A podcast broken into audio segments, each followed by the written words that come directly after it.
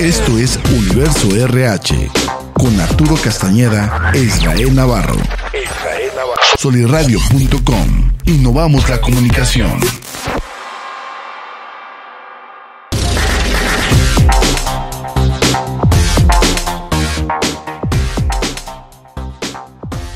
Muy bien, bienvenidos a nuestro programa Universo RH. Un gusto saludarlos. Israel Navarro no podrá estar el día de hoy con nosotros, así que para sus fans, una vez más no se apuren, sigue con nosotros en el programa, nada más que hoy no va a estar, para que no vayan a empezar con sus mensajes de, haters. Un saludo aquí a Cristian, en controles, en cabina, Sol Radio, y quiero aprovechar precisamente para, para avisar el tema que, que tenemos el día de hoy. Eso es un tema muy interesante, muy importante se viene ya la etapa del pago de PTU, pero antes de llegar a eso, eh, nos trajimos ahora sí que un experto en el tema de finanzas, un experto en el tema de contabilidad. Tengo aquí el gusto de presentar a Ulises Durán. Ulises, bienvenido, ¿cómo estás? Hola, ¿qué tal Arturo? Eh, muy bien, gracias a Dios, gracias a ti, a Israel, un saludo, aunque estaba ahorita ausente, aquí a Cristian que apoya con la transmisión.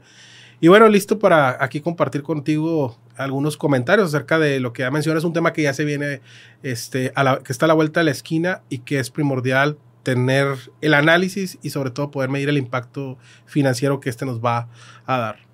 Así es, y aprovechando, digo, platicando un poquito, primero, Ulises, cuéntanos un poquito sobre ti, yo sé que muchos te conocen, tienes este, tu propia consultoría, tu propia, propia firma como tal, tienes ya muchos años en esto, digo, yo te recuerdo desde hace muchísimos años, eh, hemos tenido la oportunidad de verte en acción en temas de consultoría, en temas de capacitación, en temas incluso también eh, de desarrollo y soporte a las empresas para poder avanzar esos tragos que a veces como que se les complican, pero cuéntanos un poco, ¿quién es Ulises? Bien, pues Ulises Durán, es un, yo soy un contador público certificado ante el Instituto Mexicano de Contadores Públicos. Soy egresado de la Universidad Autónoma de Chihuahua, eh, tengo una maestría en impuestos, aquí cursada en, el, en lo que es la Universidad Autónoma de Coahuila. Soy perito eh, contable aquí en el Tribunal Federal de Justicia Administrativa de, de, Torreón. Actualmente pues me dedico a lo que es la consultoría contable fiscal, tengo mi despacho de consultoría, Durán Integral Solutions, y bueno, pues ahí nos eh, dedicamos, los principales servicios que brindamos es auditoría eh, fiscal, financiera, de seguridad social, contabilidad general, asesoría en prevención de lavado de dinero, seguridad social, nóminas, eh, gobierno corporativo, ambientes de control y bueno, pues también capacitación en diversos temas de todo lo que viene a ser la parte fiscal y contable, administrativa, desarrollo eh, y mejora continua en las compañías. Eso es a lo que nos dedicamos actualmente. Eh, por ahí mi curva de aprendizaje pues data de los 22 años, 22 años de experiencia en, el mercado. Estuve como de mis últimas referencias o la última laboral fue pues en Mancera Ernst Young, una de las Big Four actualmente en el mundo. Y por ahí estuve 10 años eh, desarrollando la parte de manager en, el área de, de auditoría, brindando informes a empresas transnacionales en auditoría, en impuestos. Y bueno, pues actualmente, pues aquí estamos, ¿no? Dándole a lo que es el día a día con la consultoría, con todo tipo de contribuyentes, desde un transnacional hasta un microempresario. Aprendemos de todo tipo y cualquier necesidad que tenga en este ámbito. Muy bien, muy bien, Diego, una trayectoria muy interesante. Y ahorita lo platicaban, vamos un poquito fuera de, de cámaras y micrófonos.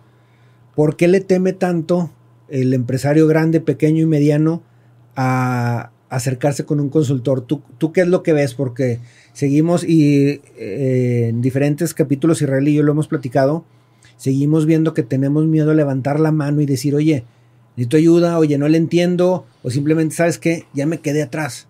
¿Qué hago para ponerme al día? Yo creo que eh, de inicio hay una desvalorización de lo que viene a ser la parte de la consultoría, porque se sigue viendo como un mal necesario en algunos casos donde tengo que gastar, tengo que invertir y ya el, tema de tener que soltar flujos de efectivo crea un choque por sí solo en, la parte de la toma de decisión, de más allá de llevarlo a cabo, de tener un acercamiento para conocer cuál es mi necesidad actual. Yo creo que eh, en esa parte es el primer, eh, digamos, choque que, encuentro.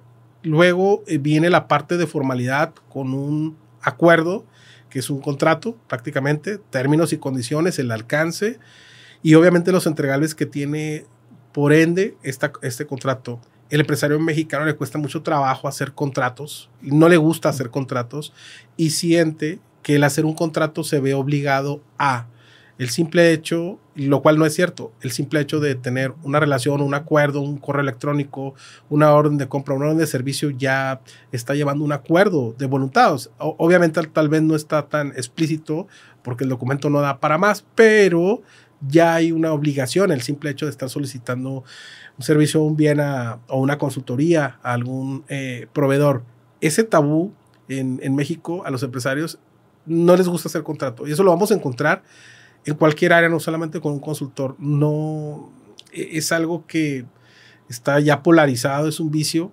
Y al contrario, es lo primero que yo debo de buscar establecer, porque son los términos y condiciones, cuál es mi beneficio, cuáles son tus obligaciones, y viceversa, cuál es el alcance. Y si después de eso pudiese surgir una eventualidad, ese, ese instrumento me va a decir hacia dónde voy a dirigirme. Y después se vuelve un tema de, pues cuántas veces no lo hemos visto en lo laboral, en lo profesional, en lo empresarial, un tema de litigio, donde ahora cada quien tiene que ir a sumar elementos o a buscarlos para poder tener como que el mayor peso en la balanza, cuando era más sencillo tenerlo a través de un documento que estaba ahí por escrito, ¿no? Muy bien, y tienes toda la razón porque también somos muy informales en el momento a veces de de contratar y de hacer negocios con consultores o con externos. A veces queremos todavía de palabra porque pensamos que todo va a funcionar muy bonito y a la hora que algo ya no nos cuadra, ya empiezan esas fricciones y luego ya no hay cómo, cómo resolverlo. Pero sí coincido contigo en que tenemos que darle la formalidad, pero se me hace todavía más importante el acercarnos con consultores, con personas que tienen amplia experiencia, como es tu caso, para que nos den o nos ayuden a seguir actualizándonos. Creo que eh, tenemos todavía varias áreas que vamos a hablar de, algunas que les hace falta capacitación y ahorita aventando la primera es tu experiencia en los últimos cinco años. ¿Qué radiografía nos puedes dar de los departamentos de nóminas de, las empresas? Bien, eh, es amplio en cuestión de cinco años porque ha habido cambios y transformaciones en el país, en el mundo y que se tienen que adaptar precisamente a un lenguaje global.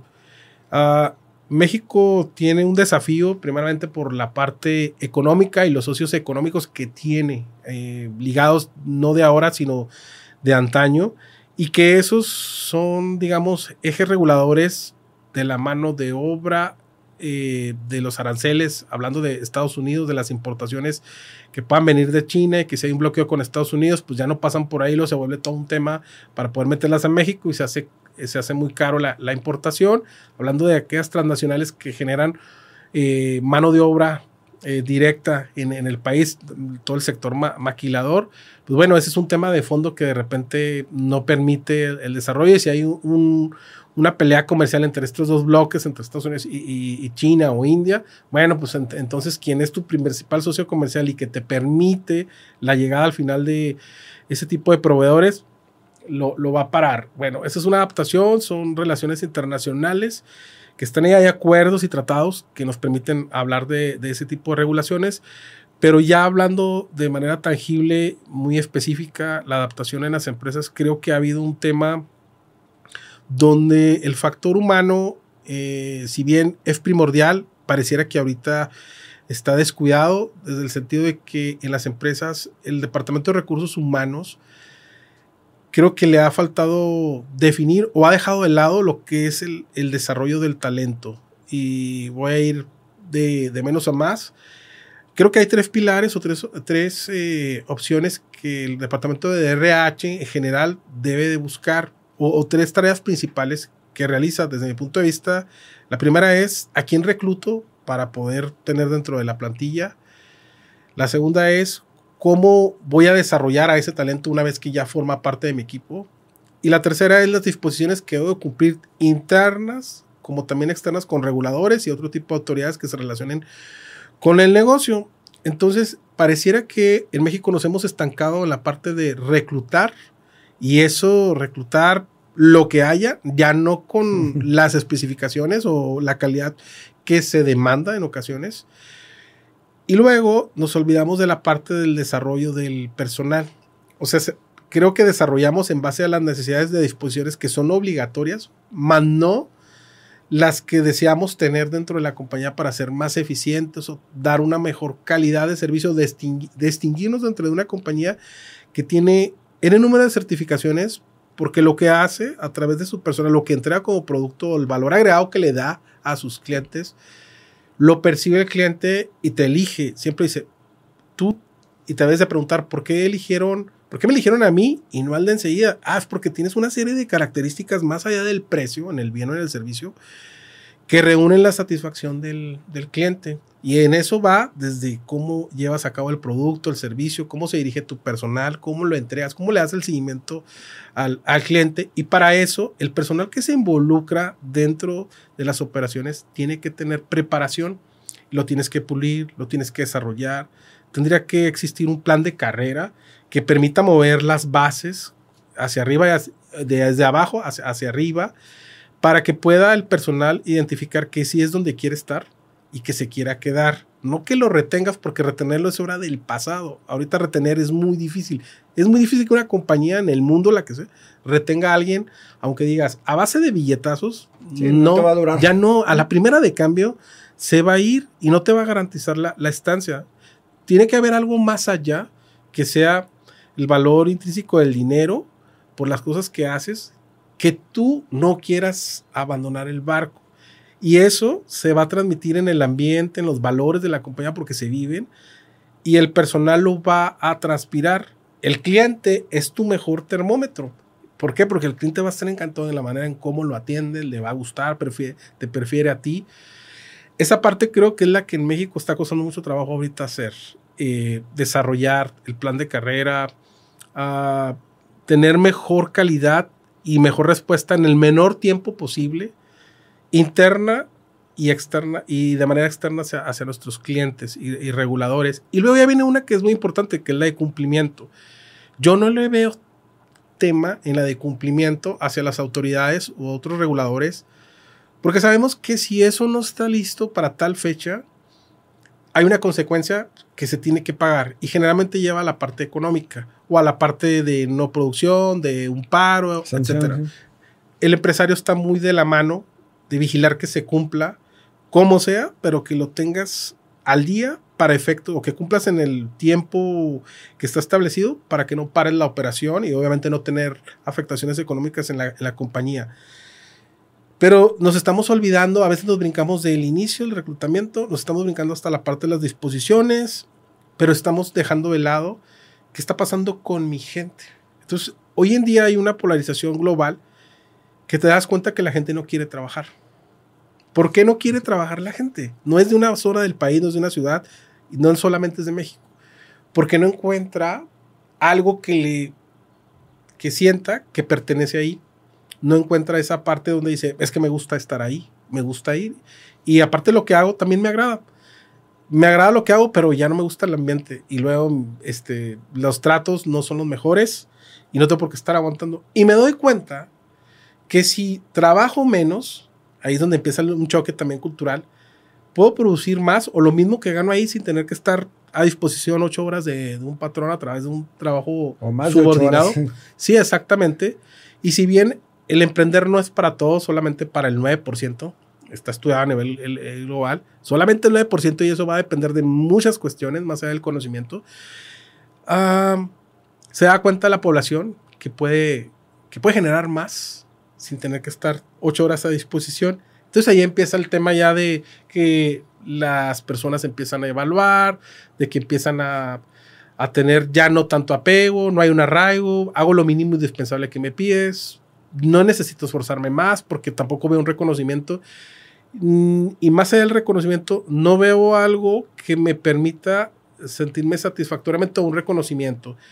Yo he estado en varias empresas eh, hablando de estos temas y uno de los que surge, sobre todo cuando hay evaluaciones ahora de implementación, sobre todo de la norma 035, es algo donde el personal no está demandando un mayor sueldo. Eso me pareció increíble. En algunos casos, lo único que demandan es ser reconocidos por el trabajo que llevan a cabo y que su figura sea respetada, que no el jefe de inmediato el jefe inmediato, los brinque y que el de menor escalafón vaya directo y trate, porque no, yo no tengo, yo no siento que mi rol, mi figura, funja como tal. Entonces, si estoy o no estoy, y aparte no soy reconocido, no soy evaluado para conocer si realmente lo hago bien, mejor, si tengo mm, capacidades para aplicar por otro tipo de puesto, no soy promovido. Entonces, esa parte para mí es la medular hoy en día. Y luego ahora viene un reto que es una amenaza, no es una amenaza, es una oportunidad para todas las empresas en, en el mundo, que es la parte de inteligencia artificial, que te permite automatizar procesos y también aligerar la carga labor, la carga administrativa en cuanto al, a lo que es el talento, a la contratación de personal. Si aprendes a utilizar bien esa parte, automatizas procesos y disminuyes los costos en la, en la carga operativa. Ahí hay un reto que no, ya no va a esperar. La, la inteligencia artificial, sí, hay, hay muchas vertientes ahorita, hay cosas que son peligrosas y se salen de control. Pero en lo que sea de servicio, donde te permita en los procesos sumarle valor. Yo creo que el área de recursos humanos tiene una gran oportunidad aquí, como, como todas las áreas, pero como es la que tiene la relación directa con el personal, yo creo que ya debería estar habiendo visores, porque hay mucha gente muy capaz en México, para ver cómo se va a contratar, con quién te vas a quedar, cómo la vas a explotar y cómo te va a ayudar la tecnología la tecnología del recurso tecnológico tiene dos vertientes. Una que es te ayuda y la otra es que te destruye. Cualquieras. Porque si esperas la segunda, te va a rebasar. No vas, no vas a poder porque no se va a esperar, porque ya está tocando las puertas. En el mundo, en México no va a ser eh, la excepción. Ahorita hay una inversión, por ejemplo, importante en Nuevo León, que es la de Tesla, ¿no? Y, y aquí en nuestra región, en la laguna, vienen inversiones importantes en el corto plazo. Van a traer ese tipo de tecnología no va a haber este, personas que te estén, sí, se van a ahorrar ese costo operativo.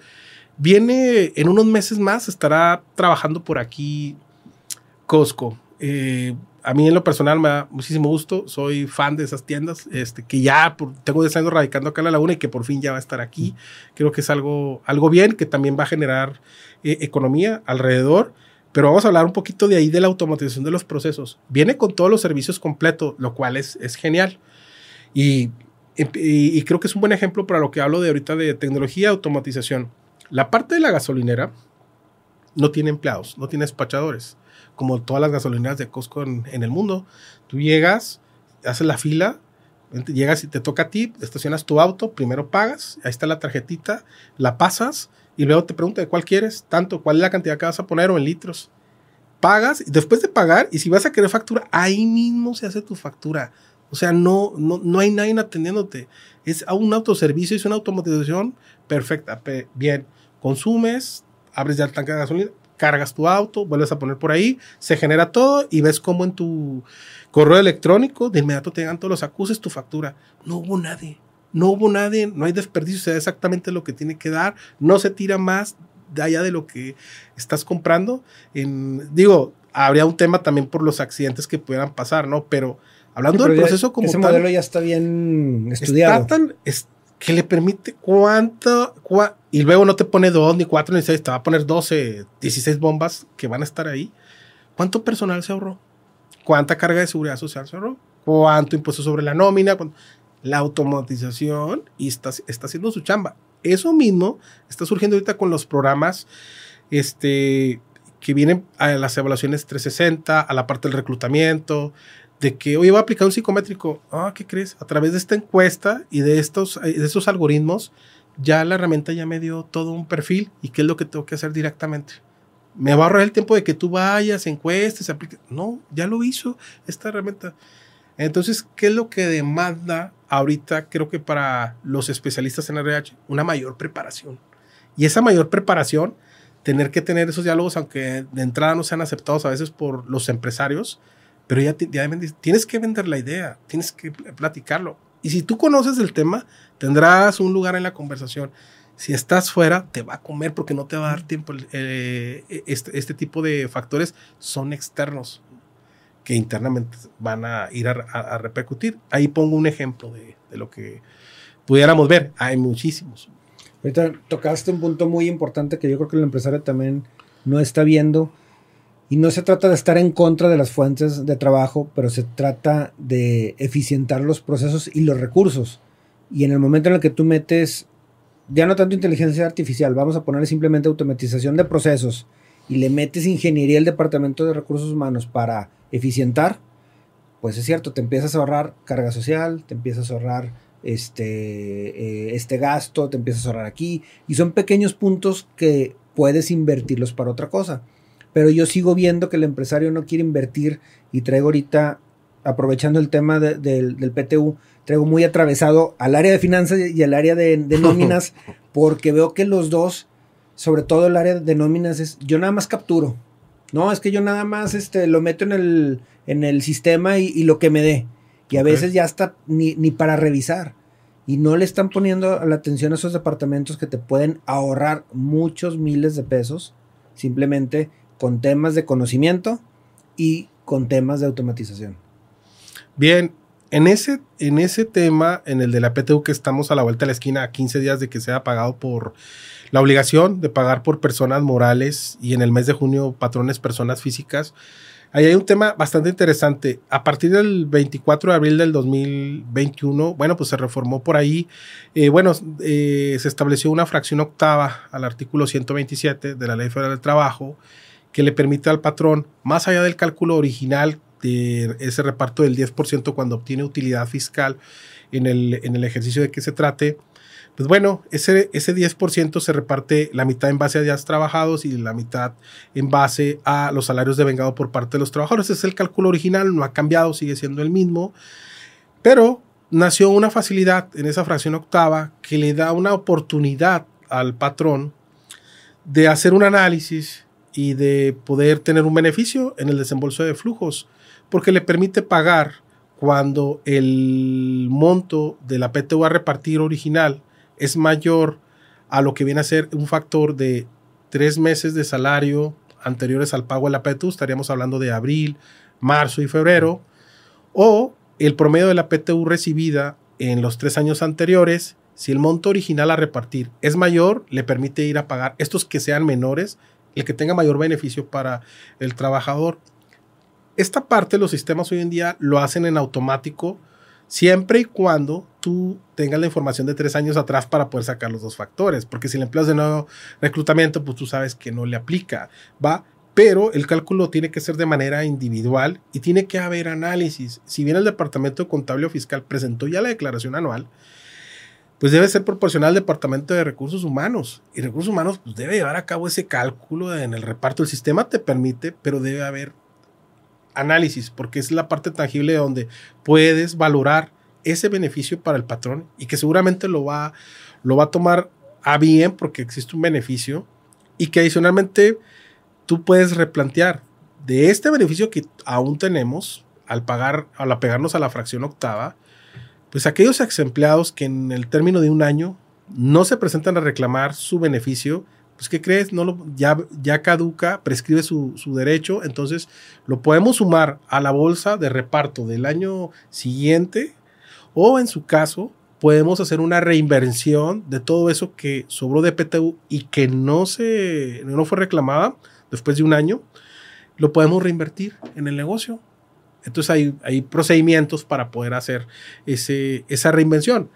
De los mecanismos que hay que llevar a cabo para el pago de PTU, obviamente es primero la declaración anual, hacer el, cálculo, eh, tener la comisión mixta y que la comisión mixta obviamente dé a conocer el proyecto, lo evalúe, lo explique a los colaboradores. Esté de acuerdo. Que, estén de acuerdo, sí, tener ese convencimiento del por qué es así y poner todos los factores sobre la mesa.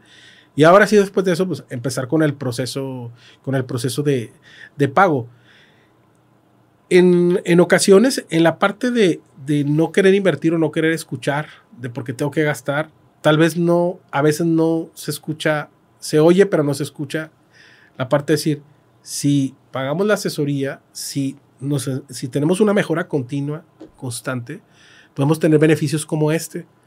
Porque ahorita puedes llegar a la mesa con la alta dirección de una empresa y planteas el tema y te van a decir, no conocía esto, ¿cómo que tengo un beneficio. ¿Desde cuándo? ¿Desde cuándo? Pues desde hace dos años que empezó. pero no has, no has querido tener la apertura para tener este tipo de beneficios. En ese sentido, cuando pareciera que tiene que ver forzosamente con los flujos de efectivo, es cuando se hace tangible, es cuando hay la apertura de quiero más, quiero escuchar, qué tenemos que hacer, y es como que cuando se abre ese, ese paradigma, así como que se, se borra y empezar a decir, pues lo necesito, ¿no? Eh, requiero, al menos por algún lado tendrías que empezar a desbloquear esos nudos que están de no quiero asesor, no quiero, eh, no quiero ayuda. No eres autónoma, ninguna empresa va a poder ser autónoma. Convive en un medio donde existe diversidad de empresarios, de personas, de factores.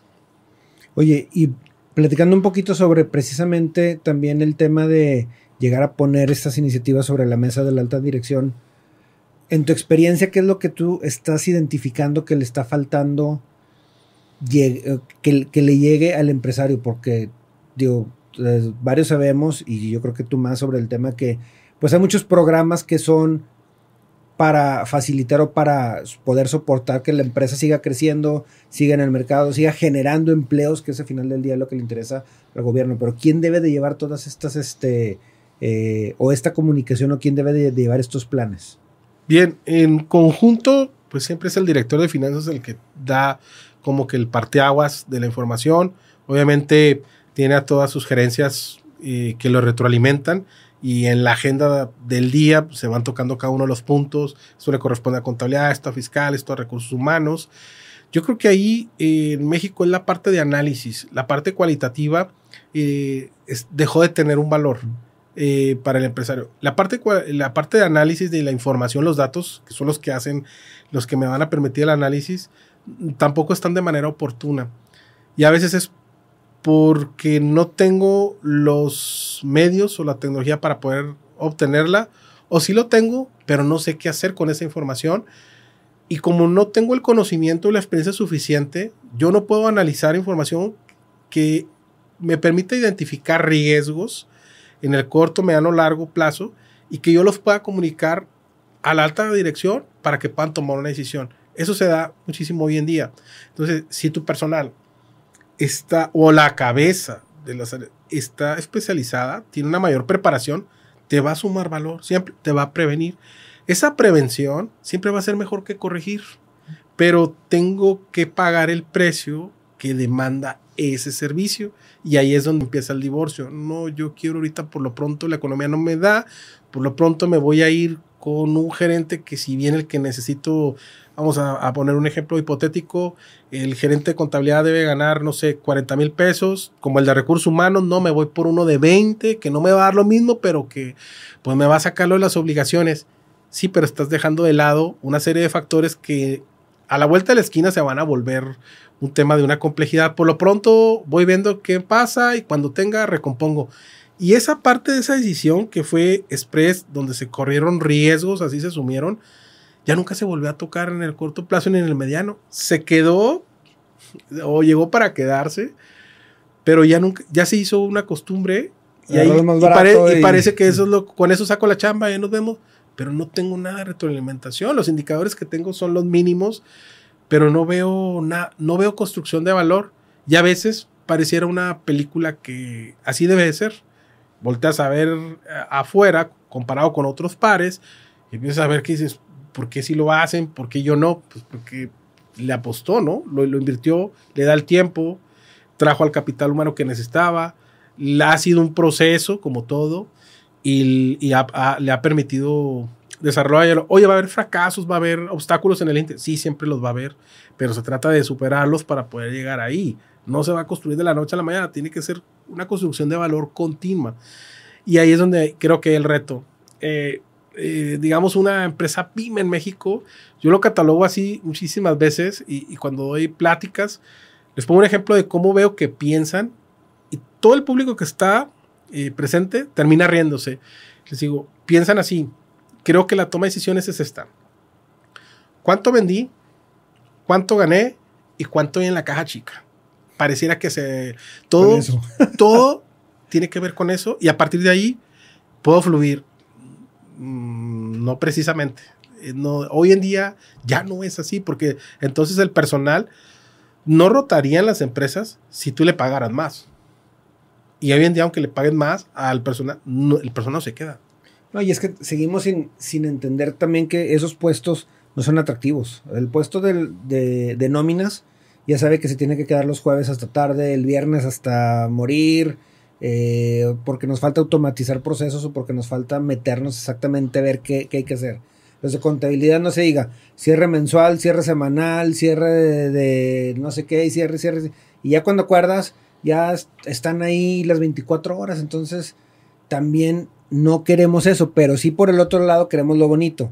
Oye, este, pues dime cómo pago menos, dime cómo recupero más, dime cómo evito esto, este, dame un plan para esto y, y no estamos valorando que esas posiciones son clave. Yo creo que toda la posición que maneja el, el pago de la gente este, o las finanzas de la compañía son claves, no que las demás no sean importantes, pero son claves esas posiciones y a veces hacemos eso. No, pues contrata el de 20.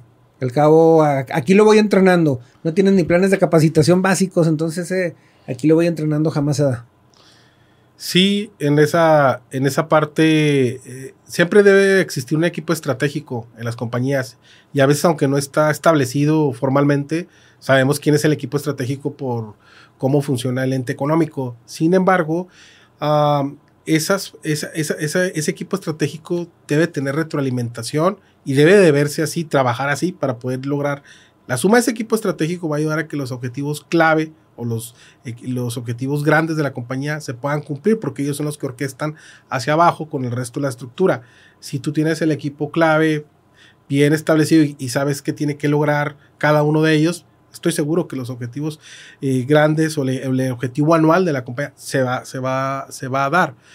Yo lo que observo es falla de control interno en los diferentes procesos porque no hay un manual de, primeramente, cuál es el manual de operaciones que tiene que llevar a cabo el empleado. ¿Cuáles son tus funciones? Estas son, ah, este es mi manual de funciones, perfecto. ¿Cuáles son los procesos con los que yo me vinculo? ¿Quién me da información? ¿Quién es mi cliente interno que me da información? ¿Y quién es, este, quién es mi cliente interno al que le debo dar información? ¿Y quién es mi proveedor? ¿Dónde estoy yo en la cadena, en la geografía? ¿Dónde me ubico? ¿Cuál es mi posición dentro del juego? ¿Cómo me llega información y cómo yo más adelante la llevo a cabo. Entender que la debo recibir bien y que también debo hacer lo propio para que pueda seguir, no se pueda parar. Una falla de, en el ambiente de control va a repercutir hasta los estados financieros porque es la manera en cómo medimos la rentabilidad de la compañía. Si, los, si no existe un manual de funciones, no capacitó al personal y no existe ese filtro de quién elabora, alguien que revise y alguien que autorice, pues bueno, orden dada, no supervisada, dicen que pasa mejor vida.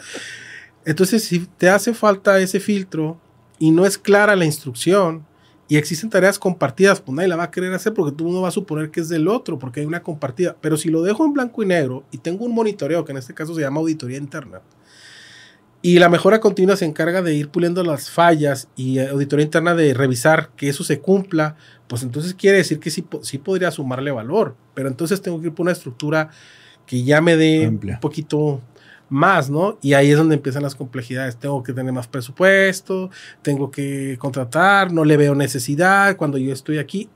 El empresario cuando inicia en México desde micro y luego ya va avanzando por niveles, cuando llega a la parte de una mediana ya considerable que quiere brincar hacia grande, que ya tiene cierta presencia en el mercado y que es muy comparable con el, con el resto, que tiene buenos, que ya es un buen competidor, pues ahora sí empieza a buscar la parte de decir quiero establecer un gobierno corporativo, un consejo de administración donde yo y mi familia o mis hermanos, porque son familiares la mayor parte de las empresas en México, no sean las mismas personas que el consejo de administración, porque un consejo de administración lo que hace es ayudarte a través de su experiencia a darte tips en base a los resultados que, eh, están, viendo. que están viendo y los accionistas toman una decisión y los directores pues obviamente dirigen la orquesta en base a esas decisiones que se tomaron no puede ser juez y parte, empieza a hacer ese tipo de estructura, un, órgano de control, de gobierno corporativo que vigila que lo que está dictado por los socios accionistas de la alta dirección se lleve a cabo, que lo monitorea para que se alcancen los objetivos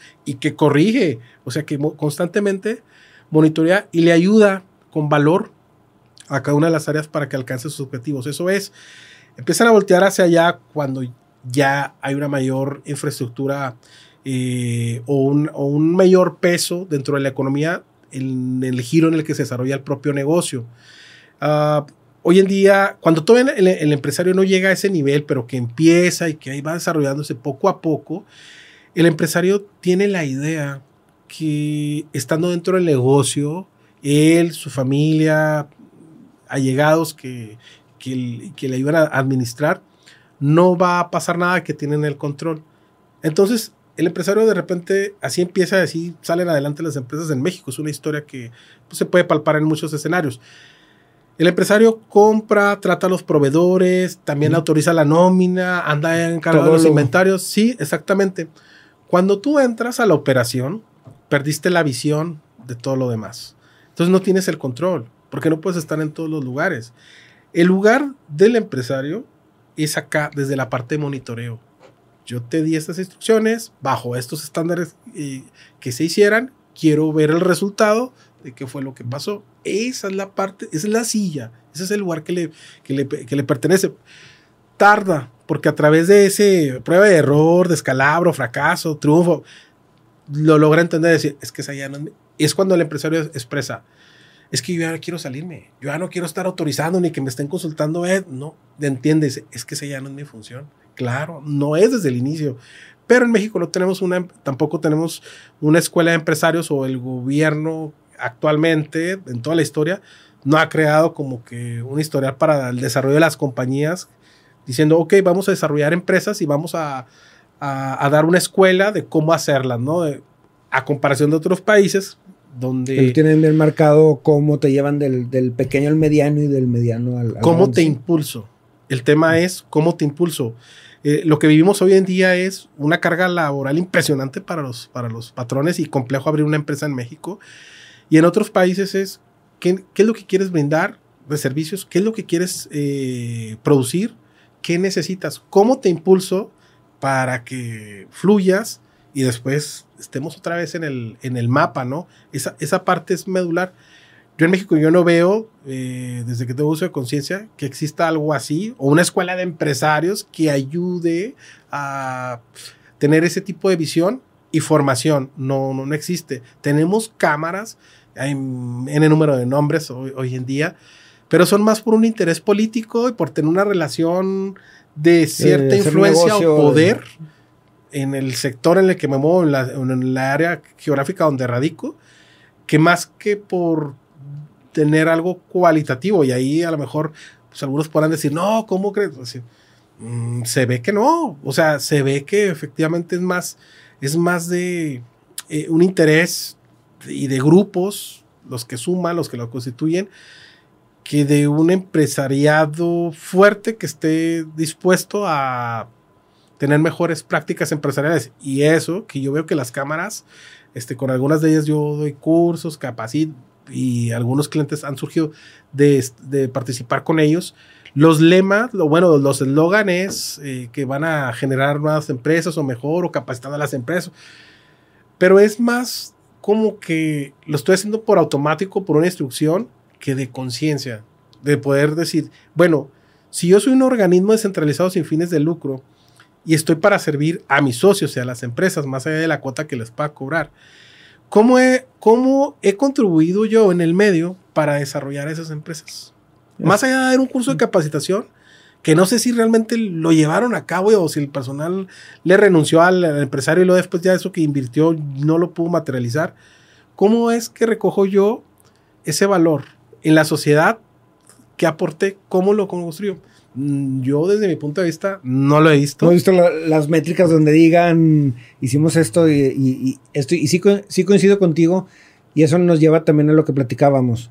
El empresario sigue sin quererse dejar ayudar, sigue sin querer solicitar la ayuda que necesita.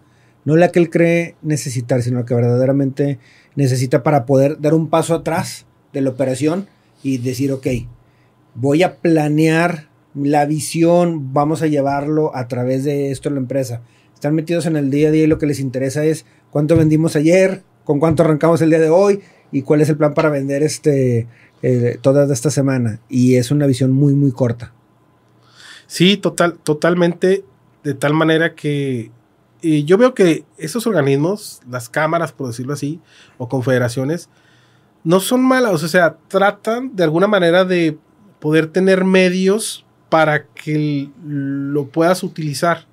A lo mejor no existe una metodología como tal de ellos para poder decir, y voy a materializar que efectivamente lo que estoy eh, eh, dando como prestación a mis socios tiene un impacto y que tiene un impacto no nada más en ese ente económico, sino que permitió que eso generara a lo mejor fuentes de empleo para desarrollar una comunidad o la, o la ciudad.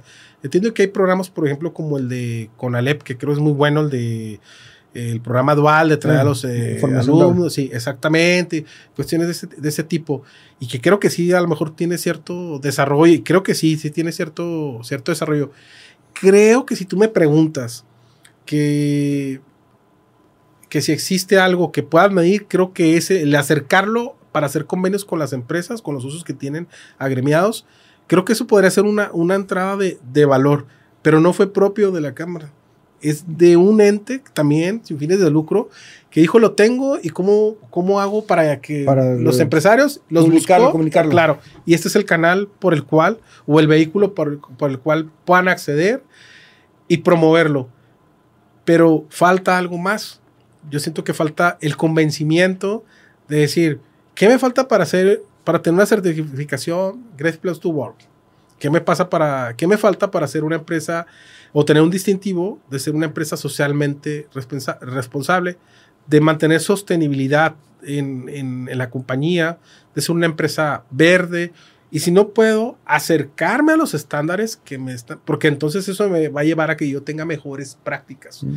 pero que también la mentalidad, no solamente como directivo, como socio, como dueño, sino que mi, mi, em, mi empresa, mi, mi gente, mi equipo de trabajo, tenga una mentalidad de otro tipo más sana, eso me va a llevar a, tener otro tipo de alcances y que también el resto me voltean a ver, porque eh, cuando vas a buscar o hacer una sinergia en el mercado, busca socios que, te permitan también catapultar, no solamente en la parte de decir, voy a vender más porque pues tengo más puntos de venta y me puede, esa, esa sinergia me va a ayudar a llegar a más mercado, sino que ya cuando empiezas a buscar un distintivo entre los demás, entre los pares, tienes que ir por otro tipo de cuestiones. Ya eso ya no es suficiente. Hoy en México, eh, de manera, eh, digamos que el, gobierno, el gobierno federal, he visto que catalogan a las empresas como grandes, aquellas que tienen cierta cantidad de empleados, 100, 200, 300 empleados,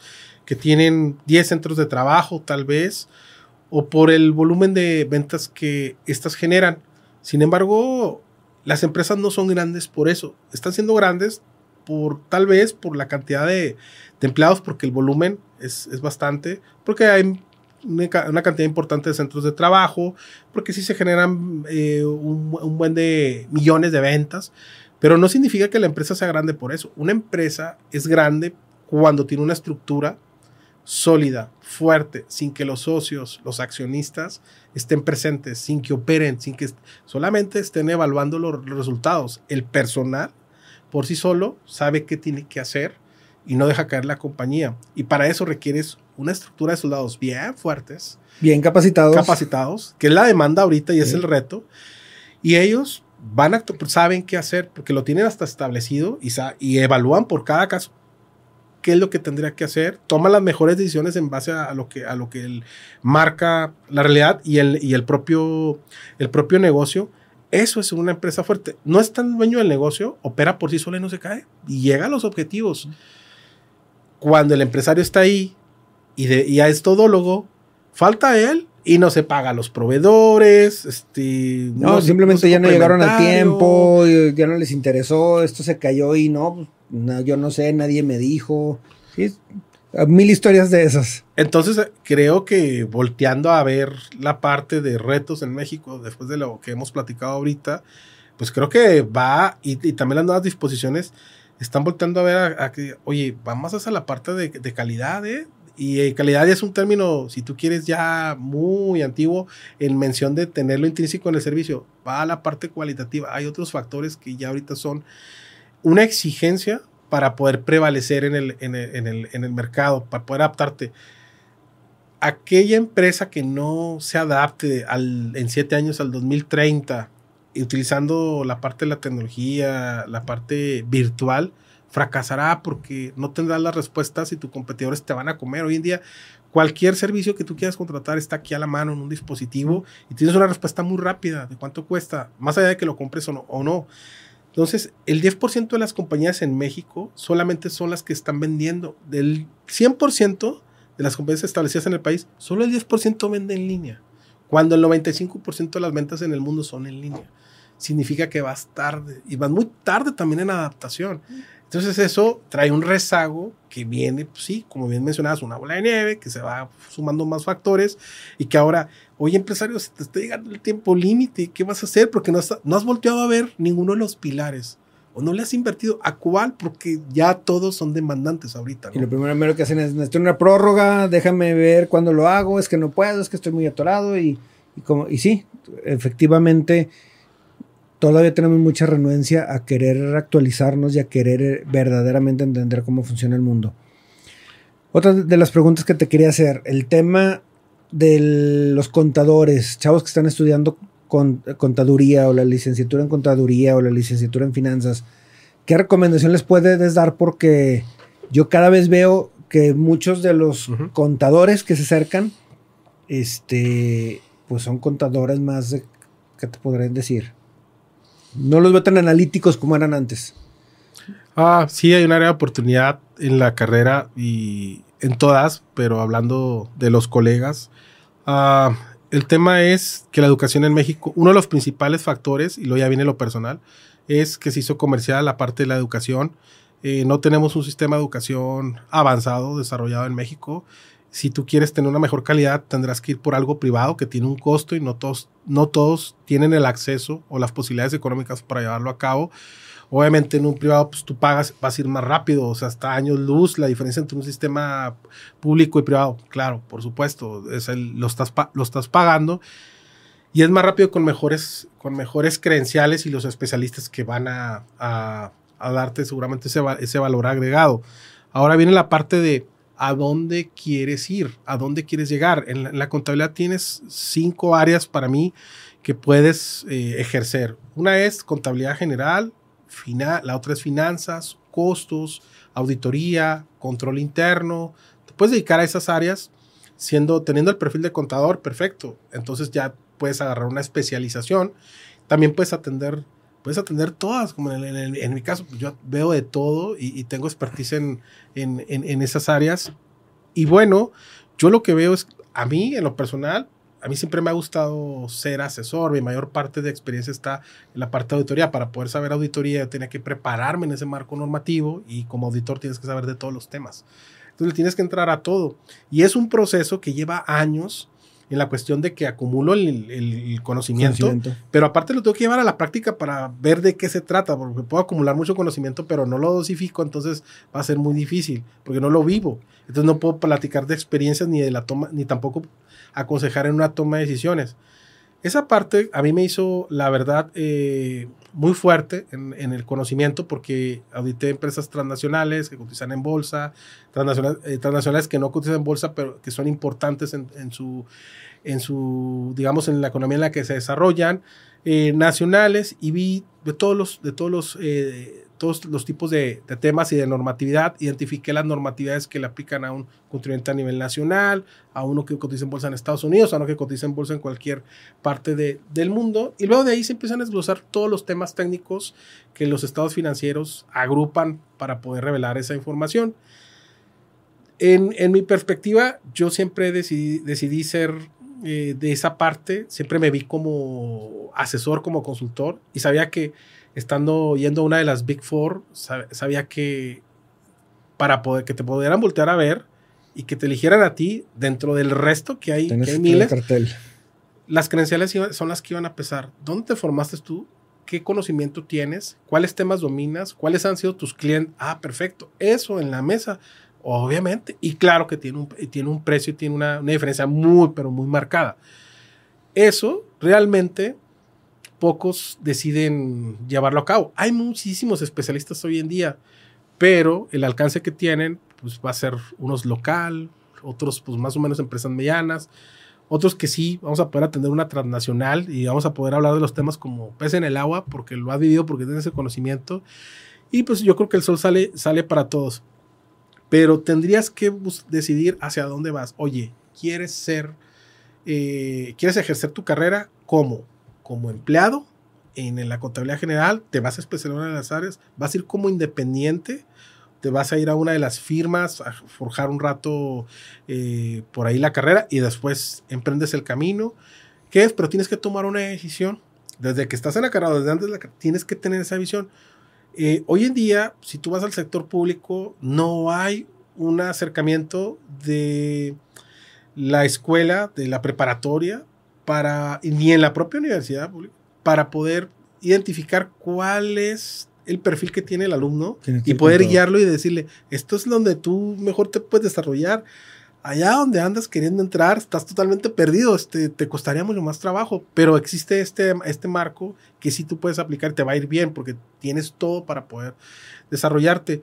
En las privadas sí existe y existe una guía que eh, lo veo actualmente este, por ejemplo, con mi hijo que está en segundo de preparatoria, el siguiente año es su último y ya está volteando a ver, pero ya, digamos que el colegio está haciendo una tarea de encaminar, es decir, a ver, ya te evalué, estoy haciendo varias evaluaciones contigo y estoy viendo dónde te acomodas. Aquí hay varias opciones. ¿Cómo ves? Ah, y te voy a empezar a enfocar hacia tu perfil. Hacia las empresas donde tú o a los organismos donde tú podrías, para que veas de qué se trata y tengas mayor conocimiento, y está acercando especialistas de cada una de las áreas para que ellos tengan un mayor conocimiento de tomar esa decisión, porque es bien importante cuando vas a ir a la carrera decir, pues voy a estudiar esto, ¿qué onda? Digo, a veces conozco casos de que estudié, no ejercí, nunca me gustó, y dices tú, ¿cómo fue, güey? O sea, nunca te enamoraste. ¿Qué haces ahora así?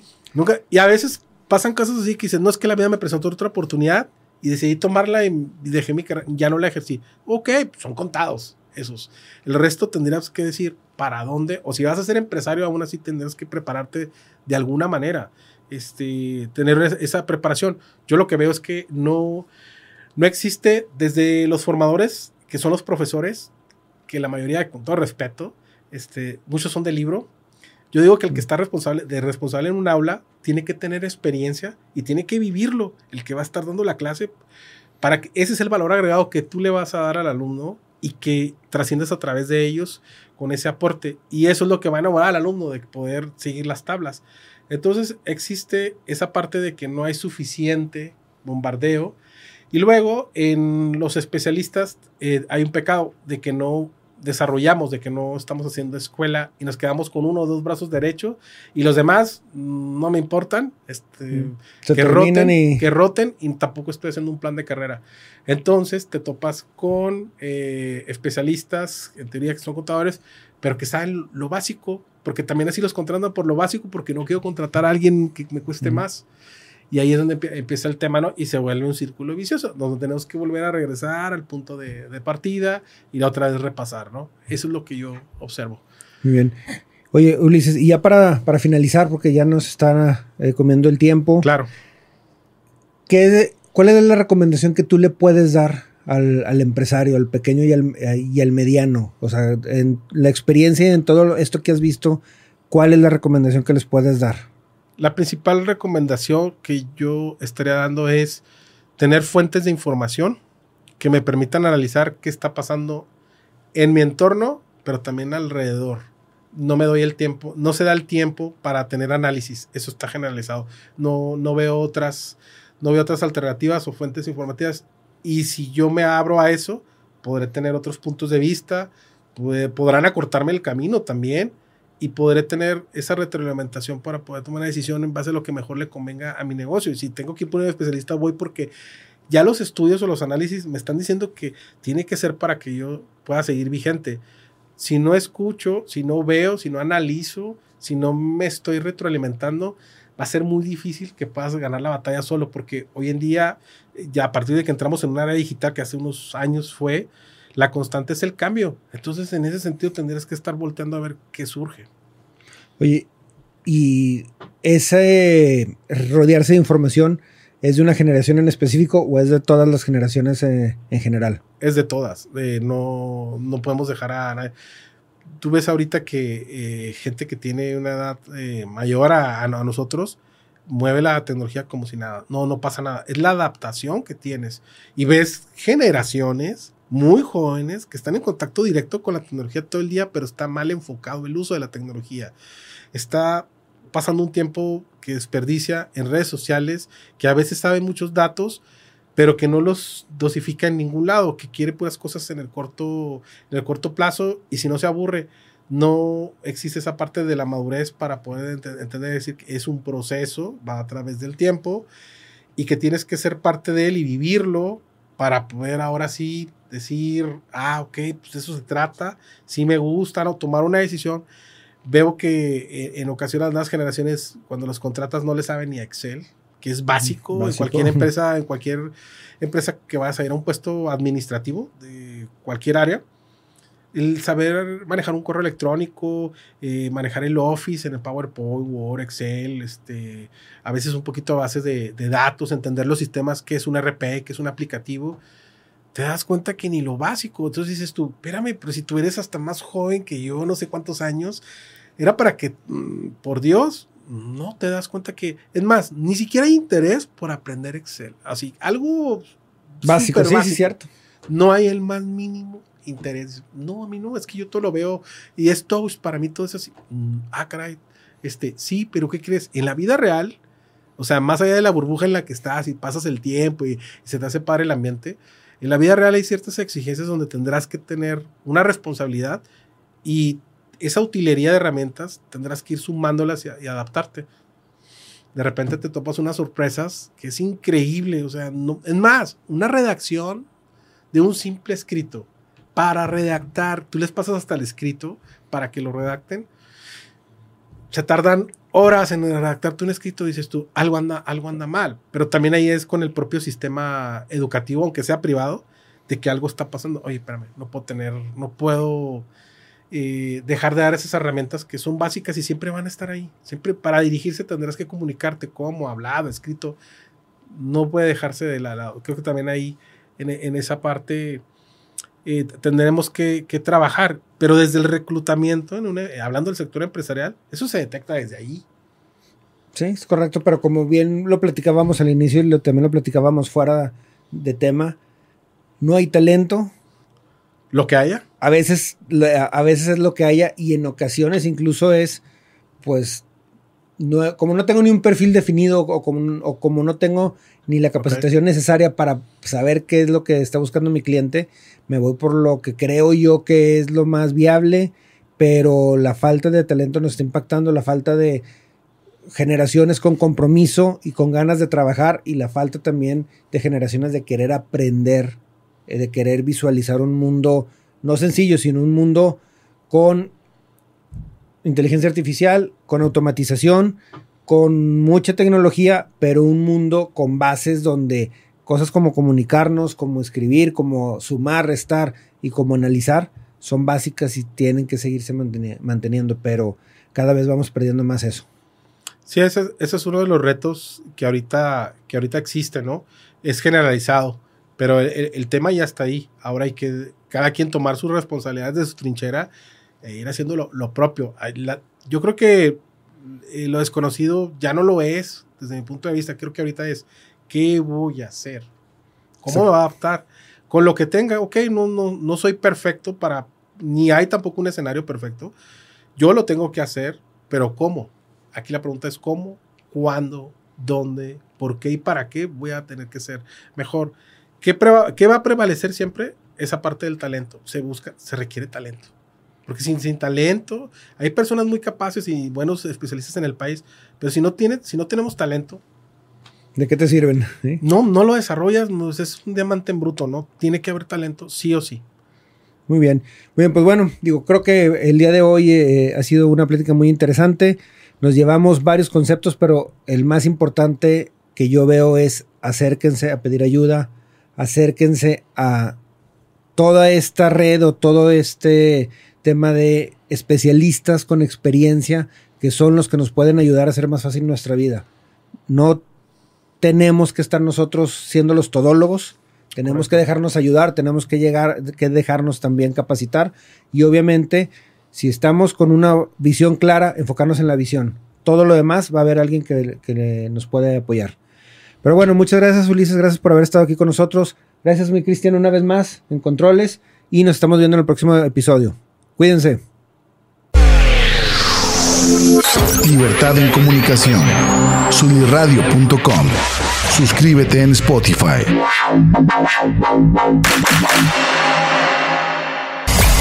Emisión de vanguardia. Sunirradio.com. Suscríbete en Spotify.